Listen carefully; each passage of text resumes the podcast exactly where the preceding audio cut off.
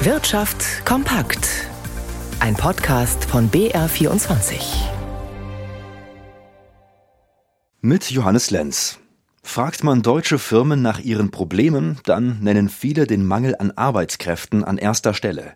Trotz drohender Rezession sinkt die Nachfrage nicht, sondern verstärkt sich sogar. Das ist das Ergebnis des neuen Fachkräftebarometers, gemeinsam erstellt von der staatlichen Förderbank KfW und dem Münchner IFO-Institut. Birgit Habrath hat sich die Studie für uns näher angesehen. Stottert der Konjunkturmotor wie zurzeit, kommen weniger Aufträge herein, dann wirkt sich das eigentlich auch auf die Personalplanung der Firmen aus. Es werden weniger Kräfte eingestellt oder manche sogar entlassen. Das neue Fachkräftebarometer von KfW und IFO allerdings zeigt, dass das kein Automatismus ist. Fast jedes zweite der befragten Unternehmen klagt über fehlendes Personal. Insgesamt verstärkte sich das Problem 2022 im Vergleich zum Vorjahr und das, so die Forscher, obwohl die Folgen des Krieges in der Ukraine, die Lieferengpässe und die Energiekrise die Betriebe immer mehr belasteten. Vor allem die Dienstleister, also zum Beispiel das Gesundheitswesen, tun sich schwer, freie Stellen zu besetzen, und zwar mehr noch als das verarbeitende Gewerbe, der Handel oder der Bau.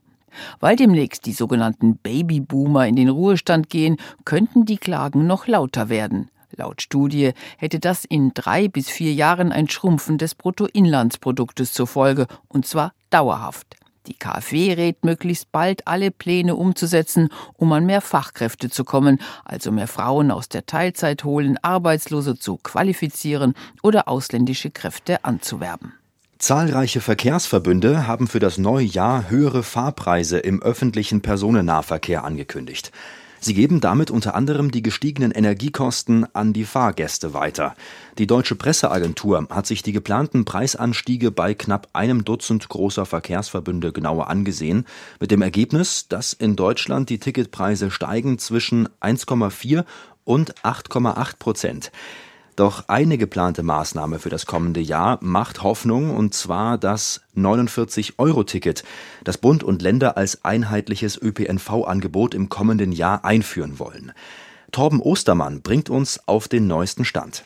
Nach einem langen Hin und Her soll im Frühjahr das 49-Euro-Ticket an den Start gehen. Die Finanzierung steht. Nun müssen die Verkehrsbetriebe in den Ländern ihre Systeme dementsprechend ändern. Bundesverkehrsminister Wissing hatte zuletzt wiederholt gesagt, dass er jetzt Druck machen will. Künftig können Besitzer dieses Tickets bundesweit den Nah- und Regionalverkehr für 49 Euro im Monat nutzen. Doch auch Bahnfahrende müssen im kommenden Jahr Geduld mitbringen. Viele Strecken sollen repariert werden. Die Schienen sind in die Jahre gekommen.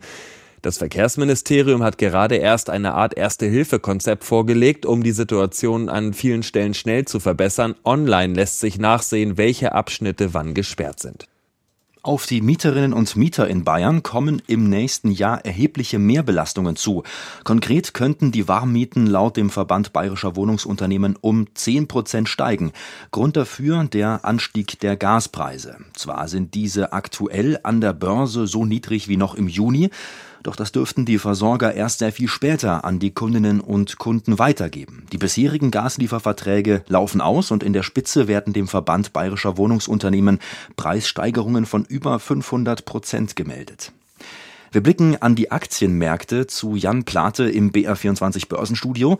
Der DAX, der hat die Marke von 14.000 Punkten bisher halten können. Ähm, wie sieht es jetzt aus? Ja, also das äh, Plus beim DAX war heute schon etwas größer und er war schon deutlicher über der Marke von 14.000 Punkten. Im Moment ringt der DAX bei einem Plus von knapp einem halben Prozent um diese Marke. Immerhin stützen den DAX Nachrichten aus China. Dort werden die Corona-Beschränkungen gelockert. Ab dem 8. Januar wird keine Quarantäne mehr für Einreisende aus dem Ausland verlangt. Ja, und deswegen prüft ja zum Beispiel auch die Lufthansa nach Angaben einer Sprecherin, wie der Flugplan zum chinesischen Festland angepasst werden könnte könnte. Aktien der Lufthansa verteuern sich um ein Prozent, zumal es auch heißt, in den Verhandlungen um den Kauf eines Minderheitsanteils der italienischen Fluggesellschaft ITA Airways, da peile die Lufthansa einem Medienbericht zufolge möglichst noch in diesem Jahr eine Grundsatzeinigung an. Die deutsche Fluglinie habe alle von der italienischen Regierung gestellten Bedingungen für Strategie und Unternehmensführung bei ITA Airways akzeptiert, berichten italienische Medien. Der Euro steht bei einem Dollar 0,649.